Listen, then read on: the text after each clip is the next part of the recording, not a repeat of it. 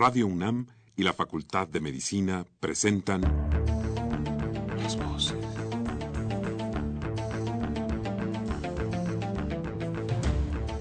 Voces. Las voces. Las voces. Voces.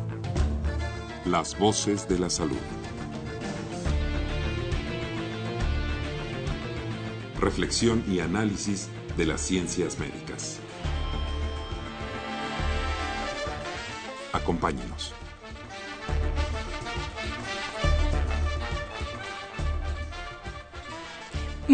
Buenas tardes, estimados amigos de este su programa Las Voces de la Salud.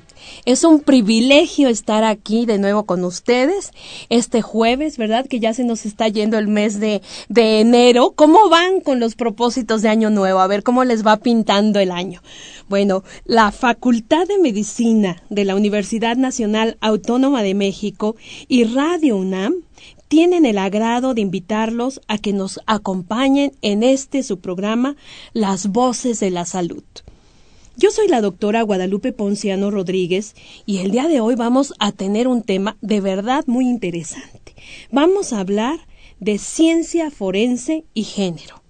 Y quién mejor que eh, las doctoras Zoraida García Castillo y Lorena Valencia Caballero para hablar de este tema.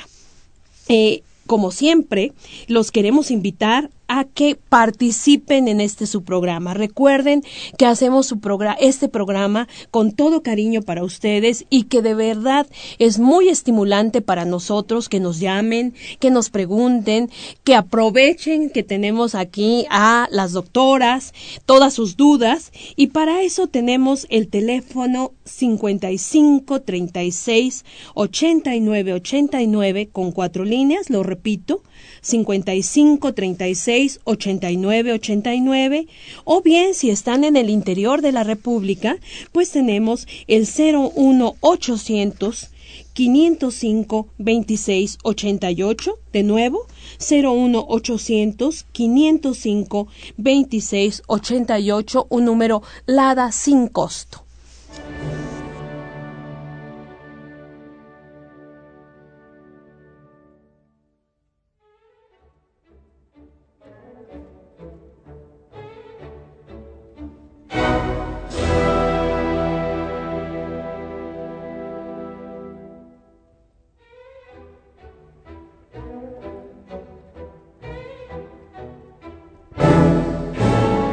Bueno, pues les recuerdo, mis queridos amigos, de este subprograma Las Voces de la Salud, que el día de hoy vamos a tratar el tema ciencia forense y género.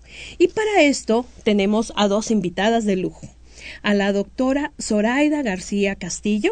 Ella tiene la licenciatura en Derecho por la Facultad de Derecho de la UNAM, una especialidad en argumentación jurídica en la Universidad de Alicante en España, una maestría en Derecho también en la UNAM y eh, un doctorado en Derecho en el Instituto de Investigaciones Jurídicas.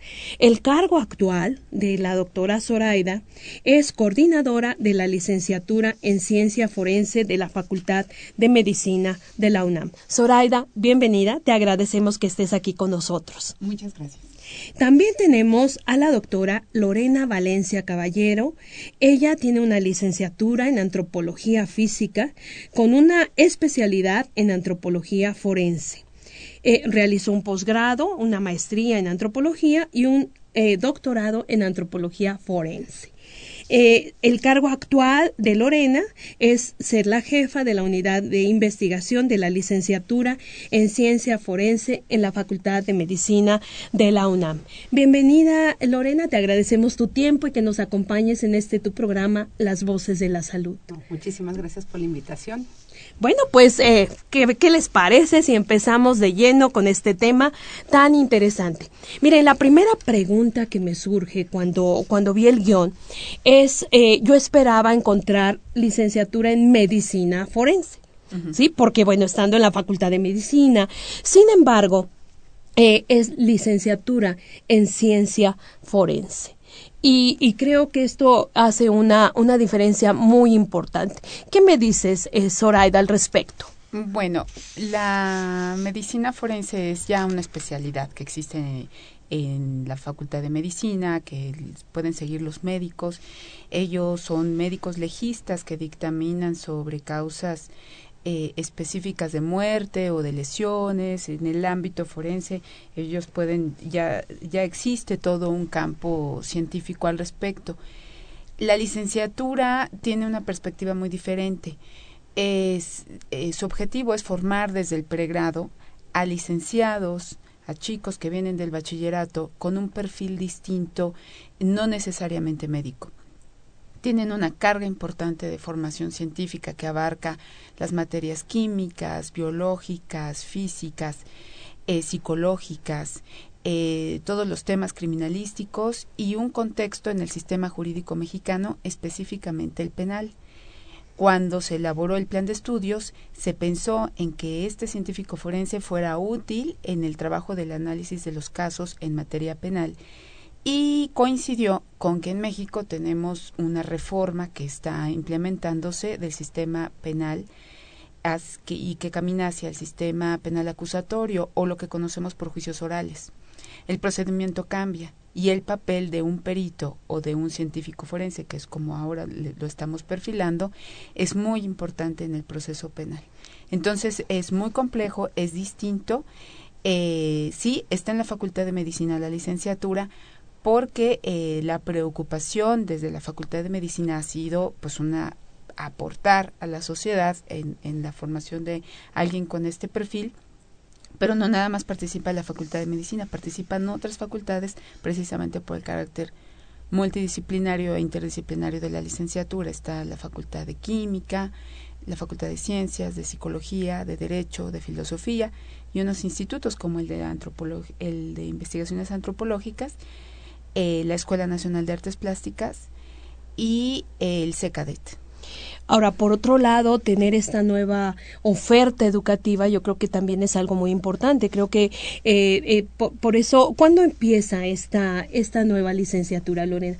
¿Tú crees que, que surge entonces, como nos mencionaba Zoraida, como una respuesta a una necesidad que se tiene actualmente en nuestro país? Sí, sin duda alguna. Esto es eh, en respuesta a una necesidad que tenemos actualmente en la sociedad. Eh, el sistema de justicia requiere de estos especialistas en, en la ciencia forense para coadyuvar en la resolución de algunos casos que actualmente estamos eh, viviendo aquí en la República Mexicana, llámese eh, crimen organizado, feminicidios o simplemente un homicidio. Eh, estos especialistas, sin duda alguna, van a responder a una necesidad que estamos eh, eh, que se está presentando aquí en la nación y esa es la finalidad de que formemos a estos especialistas. Eh, te, decía, Lorena, ¿cuándo empieza? ¿Ya tenemos la primera generación de esta licenciatura en este momento en la UNAM? Así es. Eh, la primera generación dio inicio en agosto del año pasado. Esta generación ha concluido con su primer semestre, ahora en enero, en febrero comienza el segundo y la eh, siguiente generación tendrá inicio para agosto del siguiente año. Es nuestra primera generación y vamos en marcha. perfecto. Además, bueno, yo creo que ustedes estarán de acuerdo conmigo en que una institución como nuestra alma mater, ¿no? Como la Universidad Nacional Autónoma de México, tome esta responsabilidad, porque es una responsabilidad iniciar con una nueva licenciatura. Yo creo que también es algo muy importante, siendo que eh, como tú mencionabas, Zoraida, necesitamos un enfoque totalmente multidisciplinario, ¿no? Entonces, yo creo que la institución que eh, podría responder a esto eh, definitivamente de forma muy favorable, pues es la Universidad Nacional Autónoma de México. ¿Tú qué piensas, Zoraida, al respecto? Que tienes toda la razón. La universidad, sí, la universidad precisamente tiene los elementos académicos y de investigación para poder concentrar los esfuerzos eh, que podrían estar diseminados entre facultades e institutos en la aportación hacia el estudio de casos para efectos forenses.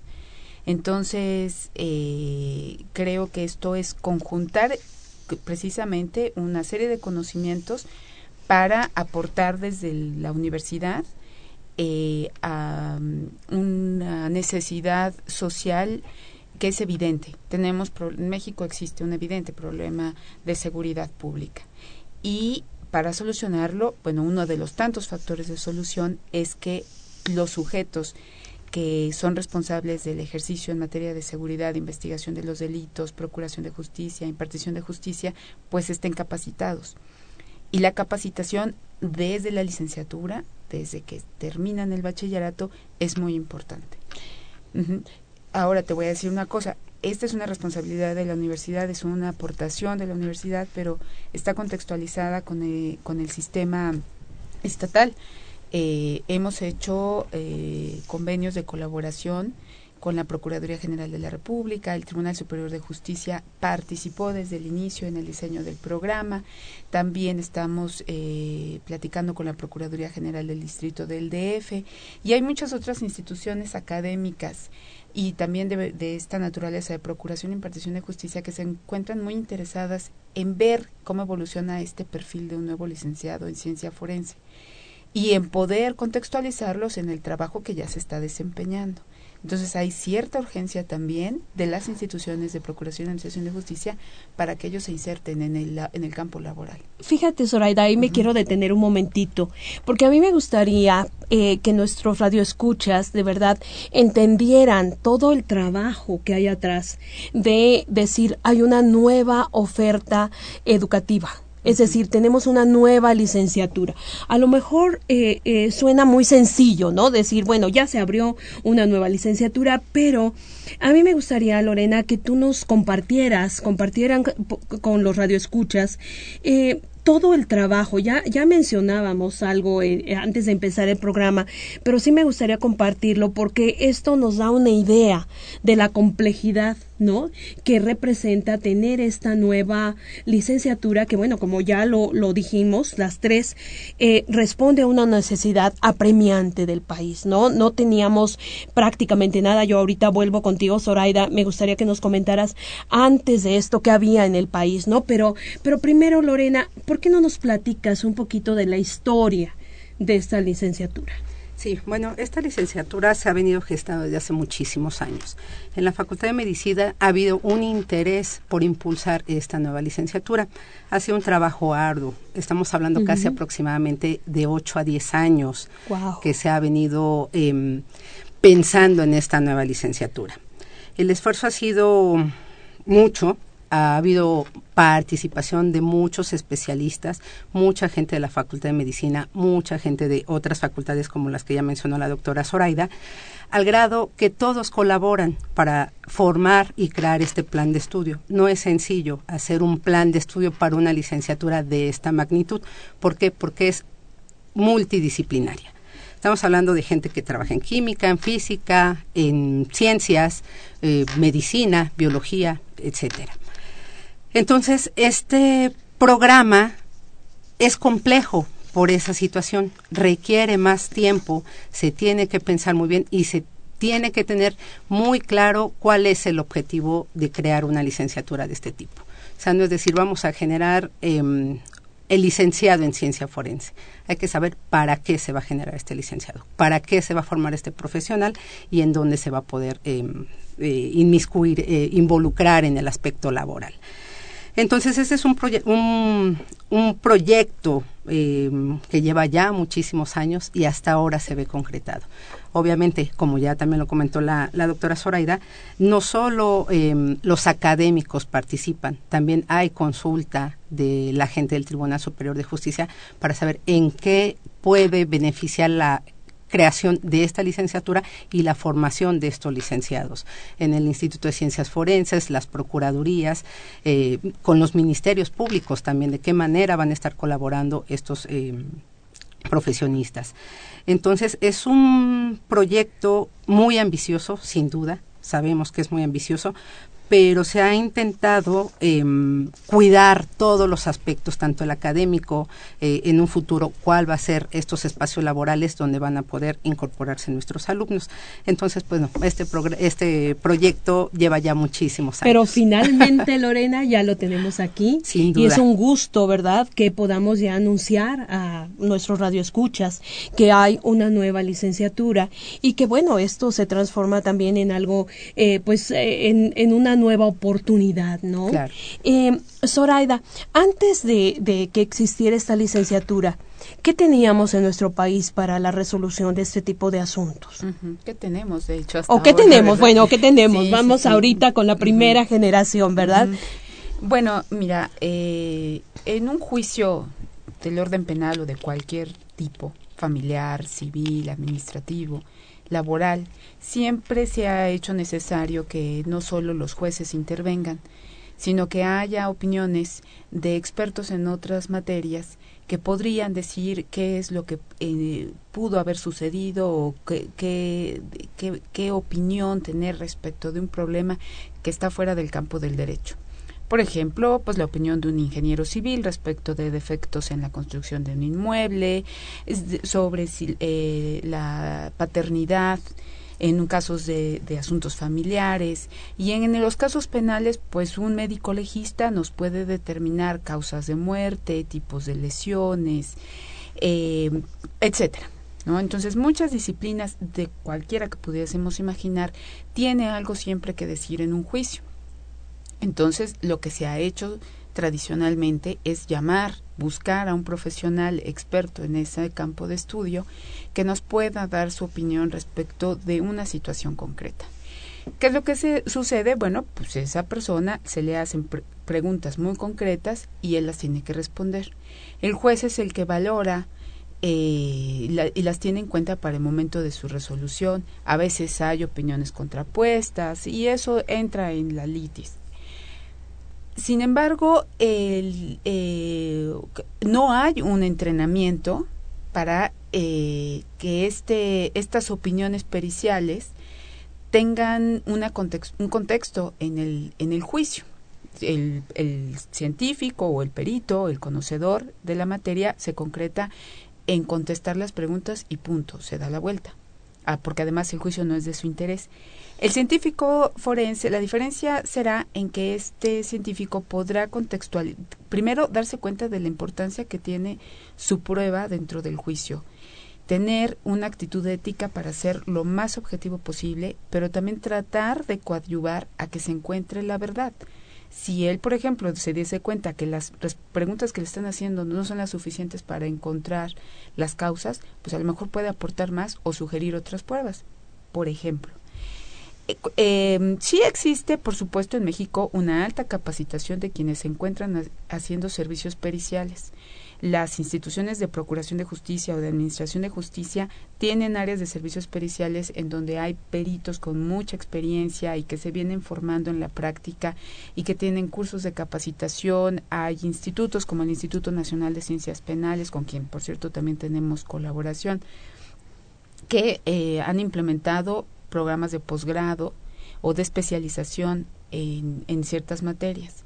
La diferencia con es que con nosotros es que la licenciatura se propone formar desde el pregrado y formar al profesional eh, precisamente perfilado para que se dedique a estas cuestiones y que no sea una actividad agregada a la que ya tiene como profesional en cualquier campo de, del conocimiento. Sino desde el inicio ¿No? tú lo estás enfocando a un área muy específica.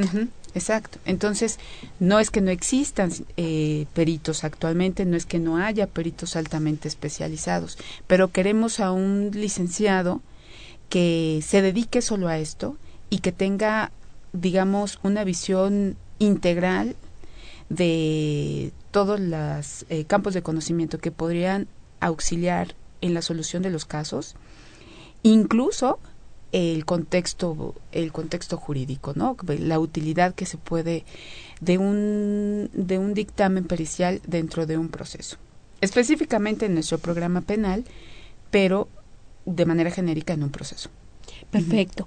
Y me imagino que, bueno, todo esto, lo que nos acabas de comentar de, de cuál va a ser el papel, el trabajo de este nuevo profesionista, pues se enmarca de forma muy importante en, en un programa curricular. ¿No? En un plan de estudios.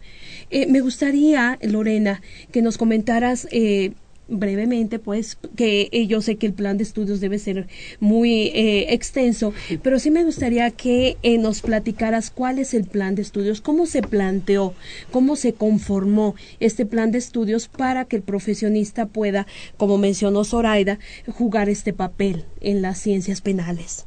Claro que sí. nuestro plan de estudio contempla lo que consideramos estas ciencias básicas, ¿no? Hay una carga muy importante, por ejemplo, de química que los chicos tienen que aprender estas bases. ¿Qué es la química? ¿Para qué se va a utilizar posteriormente estos conocimientos de química como tal, como ciencia, a una investigación forense? Se les imparte también clases de física, anatomía, eh, medicina. Y poco a poco, paulatinamente, el programa va avanzando de las asignaturas netamente básicas o, de tronco eh, común, duro, llamémoslo, posteriormente para aquellas asignaturas que ya son las aplicadas. También nosotros tenemos un, se han dividido estas asignaturas en teóricas, metodológicas y aplicadas, de manera que los chicos tengan conocimiento científico, el, el práctico, el metodológico. Em, hay un gran cuidado en que estas asignaturas aplicadas, por ejemplo, tengan la participación de tres profesores, por ejemplo. Tres profesores que cuiden y les enseñen, capaciten a los alumnos en cómo desarrollar una técnica. Tenemos también profesores que les van a dar toda la teoría y van a saber cómo la física puede intervenir en un peritaje de balística, por ejemplo, acústica, entonces es un programa muy complejo, muy completo también, porque obviamente los chicos salen del nivel bachillerato y hay huecos por allí, ¿no? Que se tienen que reforzar en esta licenciatura para posteriormente eh, tener un buen profesional. Em, también tenemos en el último año, eh, la licenciatura se cursa en cuatro años, los primeros tres es, eh, digamos, netamente escolarizada, y en el último año eh, los jóvenes se van a ir a hacer prácticas a la Procuraduría, al Tribunal Superior de Justicia, al Instituto de Ciencias Forenses, etcétera, donde van a poder aplicar estos conocimientos em, teóricos y metodológicos los van a poder poner en práctica. Entonces es una un plan de estudio muy muy muy completo. Cuatro años. Cuatro años. Bueno, aquí eh, yo les quisiera compartir a nuestros radioescuchas que antes de empezar el programa platicábamos las tres sobre el impacto que han tenido algunos programas de la televisión ¿no? Eh, en donde, pues bueno, nos dan una imagen del científico forense eh, muy sofisticada, ¿no? Una imagen muy estereotipada. Eh, programas que además, bueno, sabemos que están en todo el mundo, ¿no? son están globalizados todos estos programas, este CSI, Bonds, ¿no? Este, en fin, con una imagen muy, muy específica. Y platicábamos qué tanto impacto podría tener esta imagen del científico forense sobre un jovencito que está empezando a decidir eh, a qué se va a dedicar o qué va a estudiar, ¿no? Y, bueno, a, mí me gustaría saber qué piensan ustedes, qué piensas, Zoraida, al respecto. Pues sí, es eh, la verdad es que lo hemos notado, es evidente que la, la influencia de los medios de comunicación pues es muy grande y hay muchas expectativas de los chicos eh, respecto de qué es lo, cuál va a ser su campo laboral viniendo a estudiar la licenciatura en ciencia forense. Entonces creo que sí es, bastante útil decir que no van a hacer CSI, que los casos no se resuelven en menos de 30 minutos, que es lo que dura el programa. Y todos, ¿no? El 100% no, de, de no, no, se, no se no, no, no, y que, que si todo tiene un mayor alto, un, un mayor nivel de complejidad que, que lo que ahí se refleja. Además, pues que mm, hay ciertas técnicas que igual están eh, no sé, de alguna manera modificadas o alteradas respecto a la realidad. No, lo que lo que pretende es eh, la licenciatura eh, en la universidad em, ha tomado ciertos modelos también cuando se gestó la idea, cuando se empezó a trabajar el plan de estudios, eh, se hizo, se vislumbró, se hizo un análisis de qué es lo que ocurre en el contexto internacional en los sistemas jurídicos eh, en, otras naciones, por ejemplo Estados Unidos, Inglaterra, eh, la manera de estudiar los, los casos eh, creo que puede ser inspiradora para, para la, las técnicas en México. Entonces, contar con un perfil eh, como el del científico forense que nosotros estamos proponiendo, eh, no está inspirado en un programa de televisión, está inspirado en una realidad y en una realidad práctica, ¿no? Entonces, el, eh, la idea es que tengan esta formación desde el, desde el pregrado, muy aterrizada con nuestro contexto nacional, que conozcan técnicas, las técnicas y la ciencia, aplicada al análisis de los casos, pero con todos sus bemoles y teniendo en cuenta pues que también hay limitantes, ¿no? Que tenemos tanto normativas como prácticas, incluso hasta presupuestales en el ejercicio de la profesión. Entonces, aquí se trata de entrar al sistema de justicia principalmente eh, se requiere de personas con un perfil eh, muy entregado hacia la ciencia, queremos que, que sean chicos que tengan interés por las ciencias básicas, eh, que es, más adelante se van a entregar un trabajo arduo eh, la licenciatura es de tiempo completo, entonces ahí se necesita de una entrega absoluta a los estudios y una disposición completa. Pero cuando ellos salgan a trabajar, igual van a, a tener que tener una disposición completa para el trabajo, no van a tener horarios. Y si te eh, despeinas cuando andas tomando pruebas. Por supuesto, y no van a estar en Homers y vestidos con Armani. Exacto, tienes que perder un poco el glamour. Tendrán que vestirse con batas de trabajo y en sus las manos y poner un poco en riesgo, eh, aventurarse en todo lo que esto puede implicar. Pero es algo muy real, no, no tiene nada que ver con la televisión.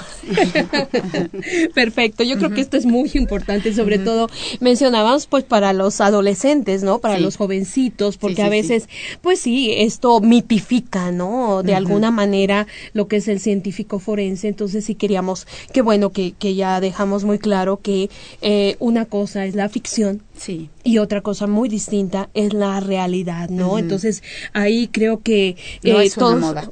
Sí, no es una moda, es una necesidad, ya lo habíamos mencionado, responde a una necesidad tener esta nueva licenciatura.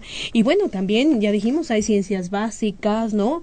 Hay eh, prácticas de laboratorio, etcétera. Entonces, bueno, esto requiere también tener conocimiento.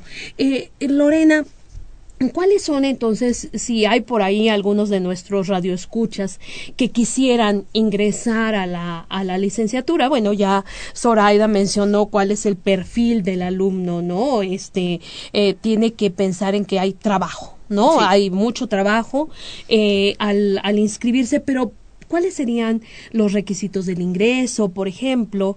Eh, ¿Cuáles serían en ese momento, por ejemplo, me interesa eh, mencionarle a nuestros radioescuchas cuántos nuevos este, o futuros licenciados tenemos en este momento en la primera generación, un poquito para saber, bueno, cuál va a ser este, la, la magnitud, ¿no? Claro. Este, no sé si nos podrías comentar al respecto, Lorena. Claro que sí. Mira, ahora nuestra primera generación está conformada por 34 alumnos. 34. Eh, tenemos eh, claro que no van a exceder los 36 eh, durante las siguientes generaciones, salvo que, bueno, esto crezca.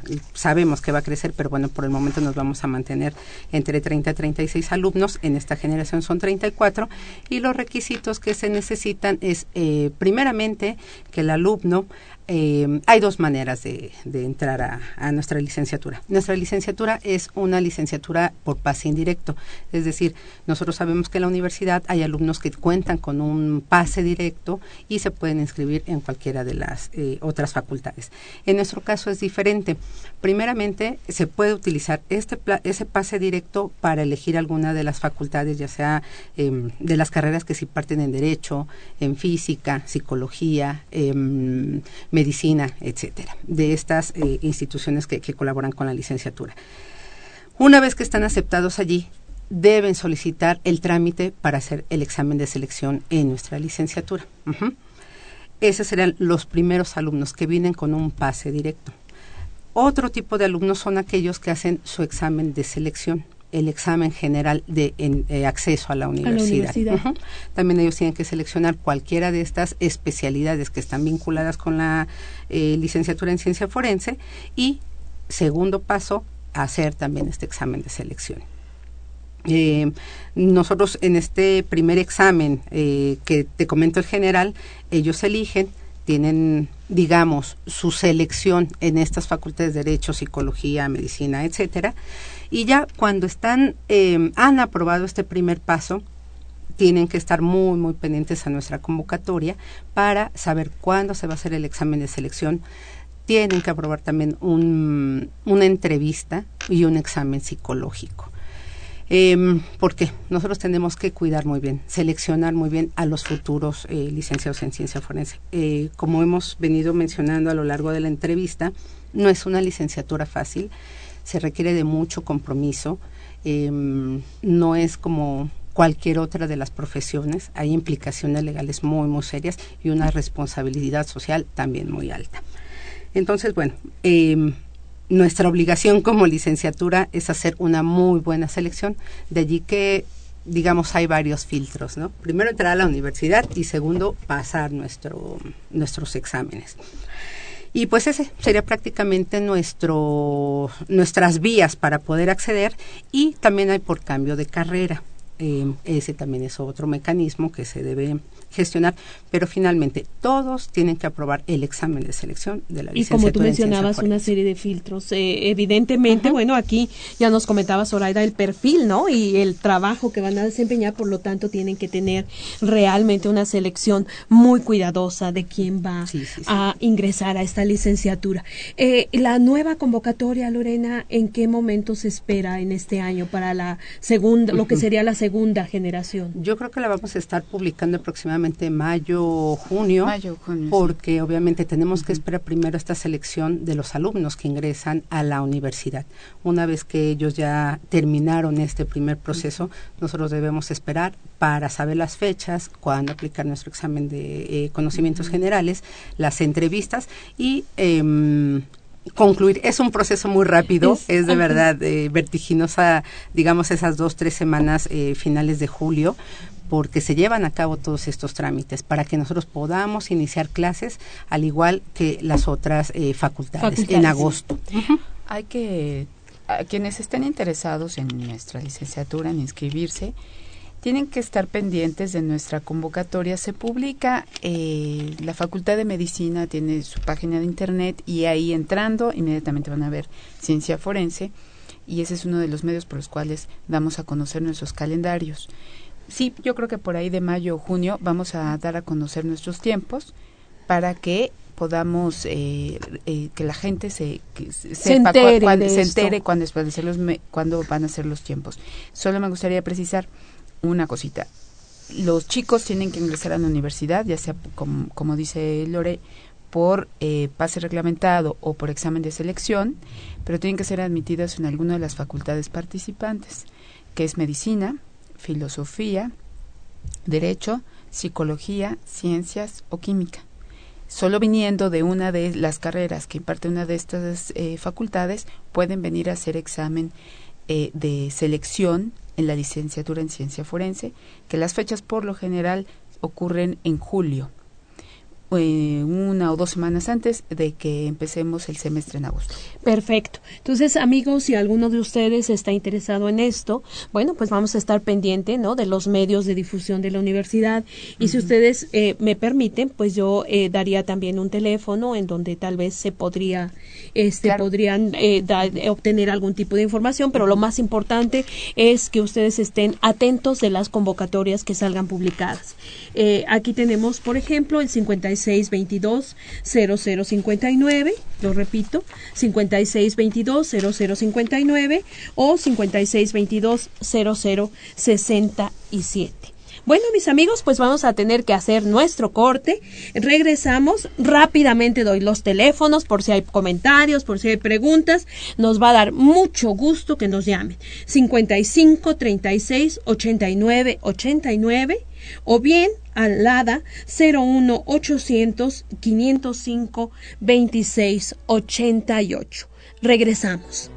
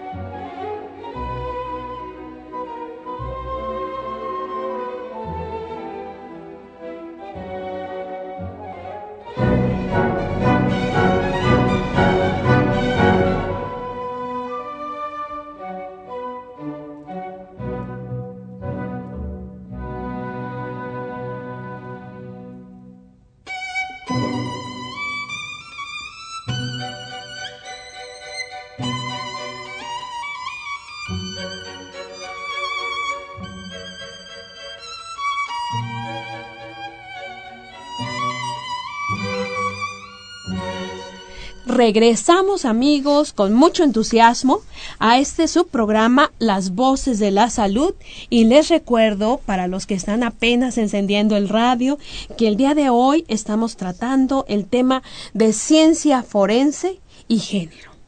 Eh, y tenemos dos invitadas. Eh, tenemos a Lorena y tenemos a Zoraida que están eh, pues metidas en esto, ¿verdad? De lleno en la nueva licenciatura de ciencia forense. Y pues yo quisiera dar un aviso a los radioescuchas en donde pues la Facultad de Medicina de la UNAM en conjunto con el Programa Universitario de Estudios de Género nos están haciendo una invitación al primer Congreso de Género y Ciencia Forense.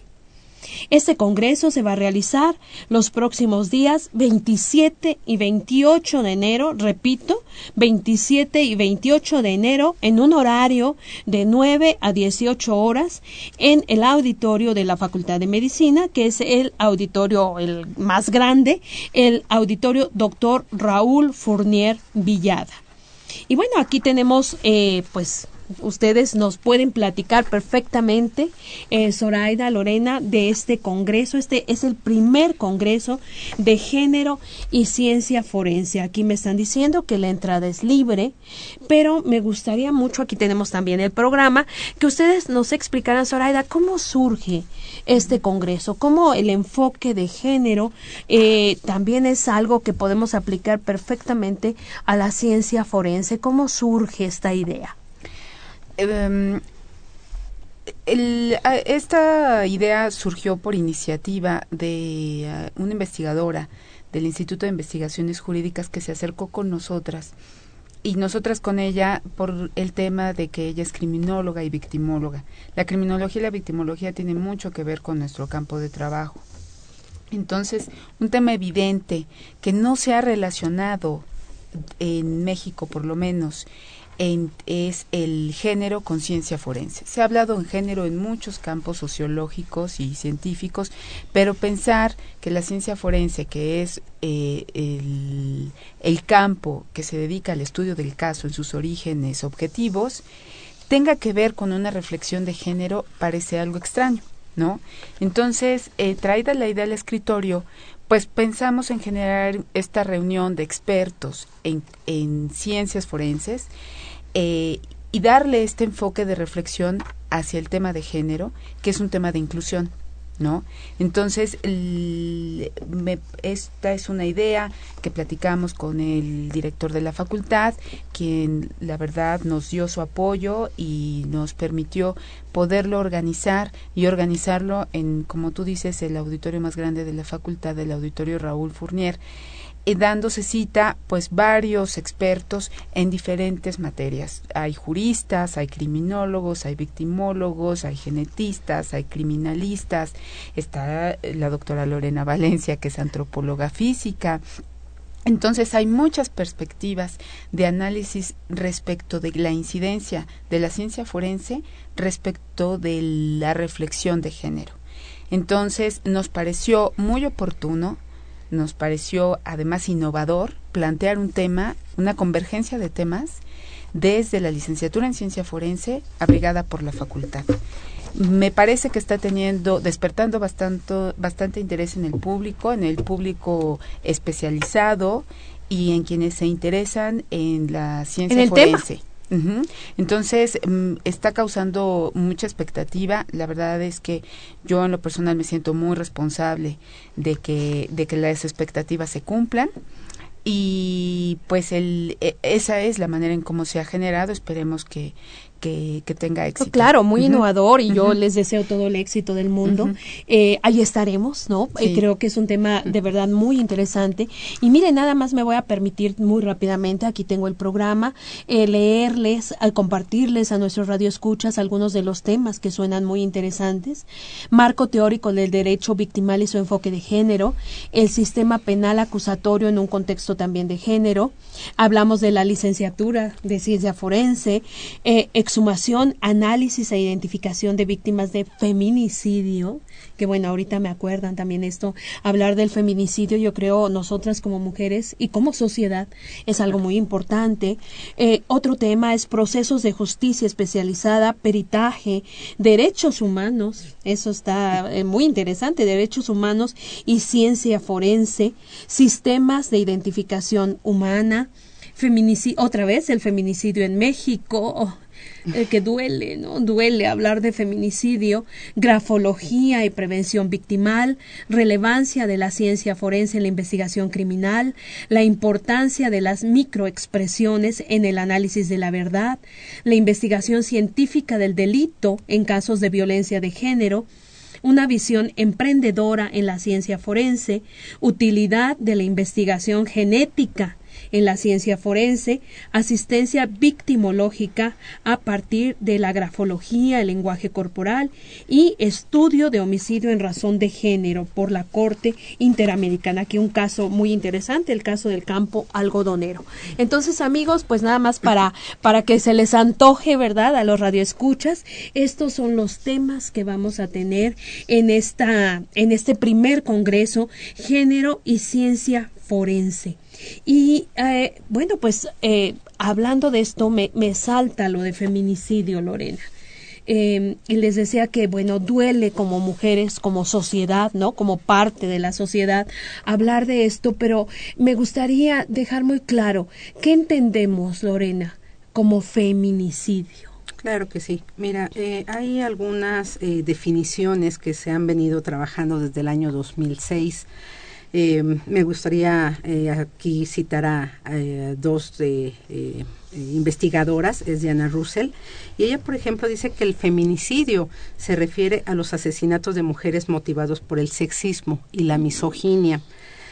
porque implica el desprecio y el odio hacia las mujeres, hacia, hacia ellas, por parte de los, de los varones, porque ellos consideran que tienen el derecho de terminar con sus vidas, eh, consideran que el cuerpo de estas mujeres son de su propiedad y finalmente, pues bueno, terminan con estos homicidios, ¿no? También tenemos otra de las definiciones que eh, los expertos en el tema eh, eh, manejan constantemente y es el que brinda la doctora Julia Monarres Fragoso. Ella dice que el feminicidio es el resultado de la relación inequitativa entre los géneros, la estructura de poder y el control que tienen los hombres sobre las niñas y las mujeres, que les va a permitir a su vez em, disponer de sus vidas y de sus cuerpos. Entonces, volvemos a lo mismo, ¿no? En estas definiciones, es este em, disponer de la vida de la otra. Eh, por eso es el feminicidio, ¿no? Eh, también aquí debemos ser bien, estar muy, muy alertas y no confundir un feminicidio con un homicidio que se comete a una mujer. Aquí hay algunas características muy particulares donde se tiene que evidenciar la violencia, em, puede ser también este maltrato psicológico, circunstancias previas a la muerte de la mujer para poderlo llamar un feminicidio. Em, este eh, eh, término digamos que sale a la luz a partir de, del 93 y, y con todas estas muertes eh, constantes que se dan en el norte de, del país y de allí que nos llamen la atención y voltemos los científicos a, a, estos conceptos, ¿no? ¿Qué es el feminicidio? Oye, Lorena, y surge inmediatamente, me viene a la mente, bueno, primero ya ven por qué me dolía decir eso de sí, feminicidio, sí, sí. ¿no? Uh, otro de nuestros, ahorita recuerdo algún otro de nuestros invitados al programa que decía, precisamente en un programa de género, que decía que el feminicidio es el clímax de la violencia de género. Así es. ¿no? Y me parece terrible esto. Y también viene a mi mente, ahorita que dijiste el norte, bueno, creo que todos tenemos así como tatuado, ¿no? Los casos de eh, Ciudad Juárez. Sí. no todas las víctimas eh, esto eh, tú lo considerarías entonces eh, todos estos casos como un feminicidio tú eh, en en este contexto este Zoraida sí sí eh, como decía Lore en los casos de feminicidio lo que se evidencia es que hay una, un repudio sistemático hacia la víctima por su condición de mujer, ¿no? Entonces, y esa condición de mujer revestida por todo lo que implica su papel en la sociedad, eh, el, el, una condición de poder, ¿no? De, de, de, respecto de quien está ejerciendo la violencia. Entonces, sí, creo que me parece muy acertada esa manera en que se ha definido ya aquí que sea el clímax de violencia de género. Mm, el Congreso, yo creo que el tema de relacionar género con ciencia forense abarca afortunadamente, bueno, no afortun abarca más, ¿no? El feminicidio como la expresión máxima de violencia en razón de género, pero eh, hablar de género a mí me parece que es hablar de muchas diferencias sobre sexo, sobre condición social, la condición de ser indígena, de ser incluso menor de edad, porque es una cuestión de, de inclusión, o de tener alguna desventaja o respecto de, de, de la condición social en general, ¿no? Entonces, cuando estas desventajas o estas diferencias se reflejan y condicionan una decisión en materia de crimen, en materia de decisiones judiciales, de imputación de la comisión de, comisión de delitos o de ser víctima, eso orilla a que entonces los análisis científicos, que después van a ser, van a ser útiles para el análisis judicial, tomen en cuenta esas diferencias para ser equitativo, equitativas las resoluciones, ¿no? Es eh, para todo el mundo ha, ha quedado claro que cuando se hace justicia hay que tener en cuenta las diferencias eso es a lo que llamamos equidad. Evidentemente. ¿no? Y desafortunadamente, bueno, sí. ustedes estarán de acuerdo conmigo que eso no siempre ha sido así. ¿no? Entonces, uh -huh. qué importante uh -huh. que investigadoras uh -huh. como ustedes empiecen, no, no, bueno, no empiecen, ha habido mucha gente, pero vamos, sí, creo que todas podamos nuestra... retomar el tema, exacto, ¿no? Exacto. Traerlo nuevamente a la mesa y estar reflexionando sobre, bueno, cuando el científico se acerca a este tipo de casos, no solo, como dice Lore, tiene un caso de homicidio aislado, el feminicidio es por lo general un grupo de, de, situaciones que se tienen que tomar en cuenta para saber si, si estamos ante un feminicidio o no. Ahora, como en toda situación, siempre hay contrapartes. Está la víctima y está el posible victimario. Entonces, imputar un, un homicidio es una cosa muy grave. Un homicidio y un feminicidio más. ¿no? Entonces, cuándo se configura, bajo qué condiciones realmente existía esa, ese repudio, ese odio sistemático, se da por esta motivación. Además, probar, probar, probar estos sentimientos, probar sentimientos, probar cosas tan eh, poco tangibles siempre es debe difícil. ser muy complejo ¿no? debe ser es muy complejo entonces por eso convergen disciplinas como estas que estamos trayendo al Congreso que tienen que ver con cuestiones psicológicas cuestiones de comportamiento eh, otros dictámenes que se tienen que tener en cuenta cuando hay cuando hay que analizar un, casos tan complejos como estos se pueden dar muchos de ellos son difíciles de probar porque hay unos que en los que los testigos solo son los protagonistas ¿no? La víctima y el victimario, como los abusos sexuales, por ejemplo, o la violencia intrafamiliar. Sí, que no tienes tú testigos, ¿no? no hay un testigo, no hay... Sí. No hay más testigos más claro. que ellos dos, el, el valor de su dicho que les puedan dar. Y ahora, ahora hay que tener en cuenta que tienen una relación de, de supra y subordinación eh, en el que la prueba científica puede ser muy contundente. La psicológica, la médica, los análisis de las evidencias que puedan estar alrededor y que no se pueden desdeñar. ¿No? Es muy triste que, por ejemplo, en el caso del campo del algodonero, hasta que se revisa en instancias internacionales, se pueden dar cuenta que se pudo haber dicho más desde los dictámenes, dictámenes periciales, ¿no? Que de ahí, de ahí pudieron haber surgido otras cosas. Claro. Entonces, eh, creo que el, el hacer estas reflexiones desde la academia, previas a la resolución de los casos, siempre va a ser útil, ¿no? Este congreso yo te quiero agregar que bueno, es un esfuerzo conjunto, la Facultad de Medicina está albergándolo, pero eh, como te decía, la doctora Tere Ambrosio, que es del Instituto de Investigaciones Jurídicas, es una protagonista importante en su organización, hay otras eh, instituciones participantes que son eh, el Centro Académico Especializado en Ciencias Jurídicas y Criminológicas, la Unidad Especializada en Tecnologías, Ciencias y Artes Forenses, el Centro Especializado en Formación, Capacitación y Asistencia Psicológica, el Grupo Educativo IMEI, eh, Critical Part Forensics y Women and Graphology. Oye, Todo eso, sí, es que hay muchas instituciones, eso es muy muy bonito, fíjate, claro. que hay muchas instituciones eh, privadas, no gubernamentales, gubernamentales que se dedican al tema. Y hay unas de carácter académico, incluso dentro de la universidad, que también pueden aportar al tema forense. No, interesantísimo. Aquí me quiero detener, chicas. Ya vi que ustedes dos participan como ponentes, lo cual me ah, encanta. claro. Me encanta. Pero, por supuesto. por supuesto. Pero además eh, me gustaría mucho, Lorena, por ejemplo, que nos dijeras ¿Qué más con los participantes? A ver, para así como que se nos antoje todavía más. ya dijimos los temas, ¿verdad? Ya dijimos la importancia, eh, el caso que a lo mejor ya no nos da tanto tiempo, el caso algodonero, que del campo algodonero. que, ese es otro Pero mejor es lo que les iba a decir. Mejor dejamos que todos los radioescuches se quedan así como este cuestionándose cuál será ese caso. Pero ¿qué me dices, este Lorena, de los participantes, que es también muy importante? Mira, a, mí me parece em, un programa bien, bien interesante, porque mira, aquí, por ejemplo, tenemos a, la doctora María de la Luz Lima Malvido. Ella empieza con esta sesión de ponencias eh, y su ponencia es Marco Teórico del Derecho Victimal y su enfoque de género. Es un título bien interesante, eh, porque aquí el derecho, ¿cuál es la importancia en este tipo de casos que se le presentan? Eh, obviamente hemos venido hablando de, cómo podemos resolver cuando se presenta un feminicidio o algo donde esté involucrado este concepto de género.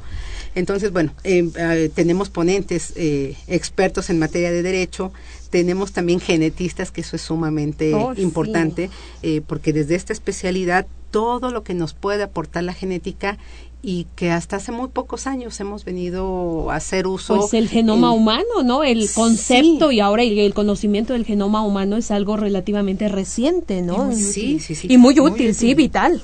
A mí eh, ahora me, da mucho gusto que, uno de nuestros profesores, eh, que es el doctor José Mariano, eh, participe con este tipo de ponencias, porque hasta no hace muchos años, eh, ¿quién venía a hacer estos estudios genéticos al norte? gente de España. O sea, genetistas extranjeros vienen a trabajar casos en México. Entonces, para mí de verdad que es un gusto ahora que genetistas mexicanos, y un logro, sin sí, duda, la, no, un logro. científica nacional, además el, el, doctor Guardado está en la Facultad de Medicina. Ah, perfecto. En la Facultad de Medicina se hace mucha investigación en materia genética y en otras materias que pueden ser muy útiles. Claro, entonces es un logro, chicas. qué bueno, qué bueno, me da mucho gusto. Sí, sí, sí. Eh, tenemos también otra de las ponencias que es la investigación científica del delito en casos de violencias de género. También él es otro de nuestros profesores. Em, él trabaja en la, eh, también en la procuraduría, trabaja en la licenciatura y pues que nos comparte este tipo de experiencias porque eh, yo les voy a decir, todos estos casos forenses son sumamente complejos, todos son diferentes, pero hay un ingrediente más cuando hay algo de plus, ¿no? Sí, sí, sí. Lamentablemente, ¿no? Porque eh, son situaciones muy difíciles. Pero ahora esta gente que venga a compartirnos las experiencias que han tenido en el ámbito real, eh, eh, creo que va a ser muy enriquecedor no solo para la gente interesada en estos temas o especializada en estos temas, sino para el público en general.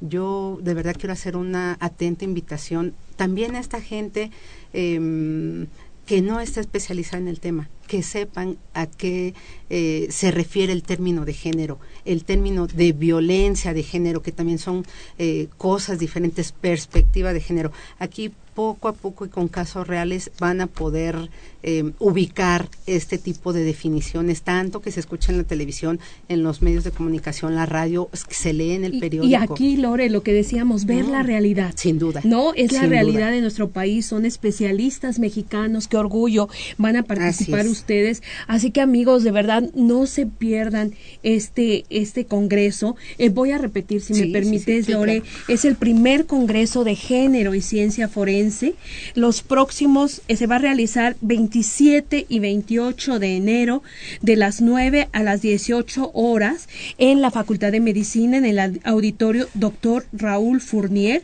Amigos, les interesa, métanse a la página de la Facultad de Medicina, es www.facmed.facmed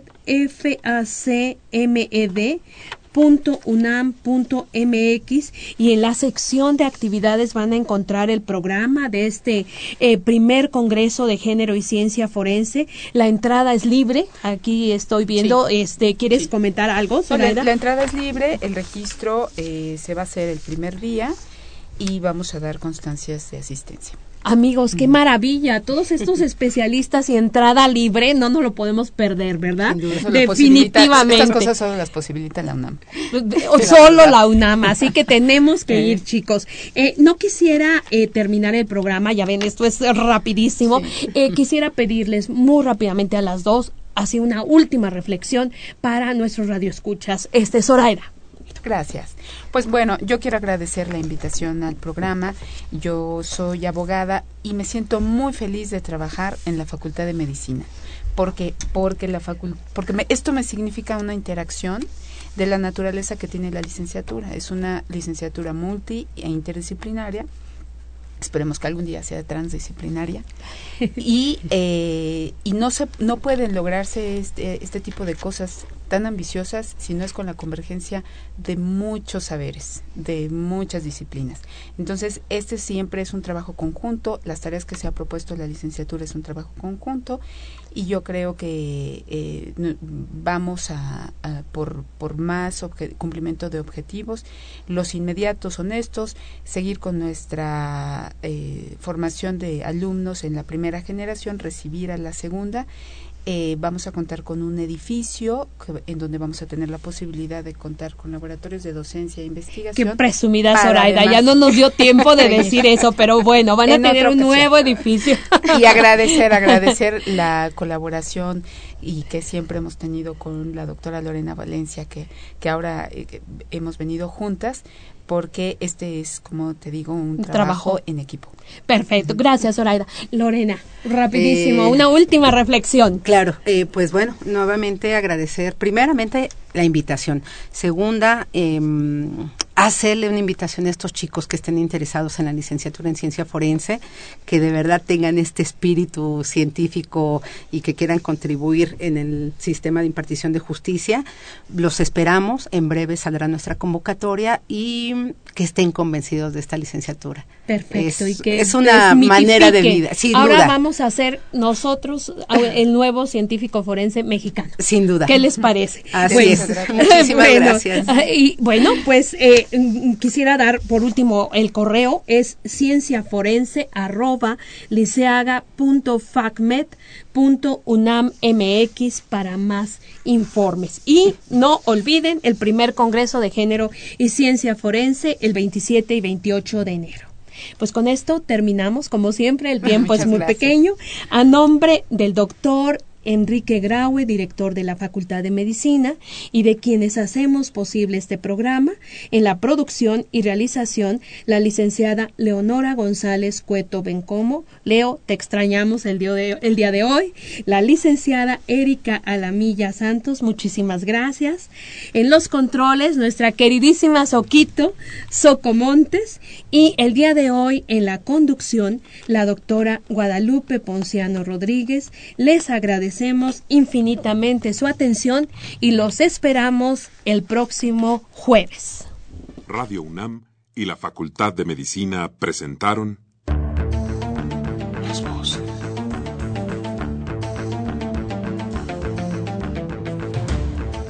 Voces. Las voces.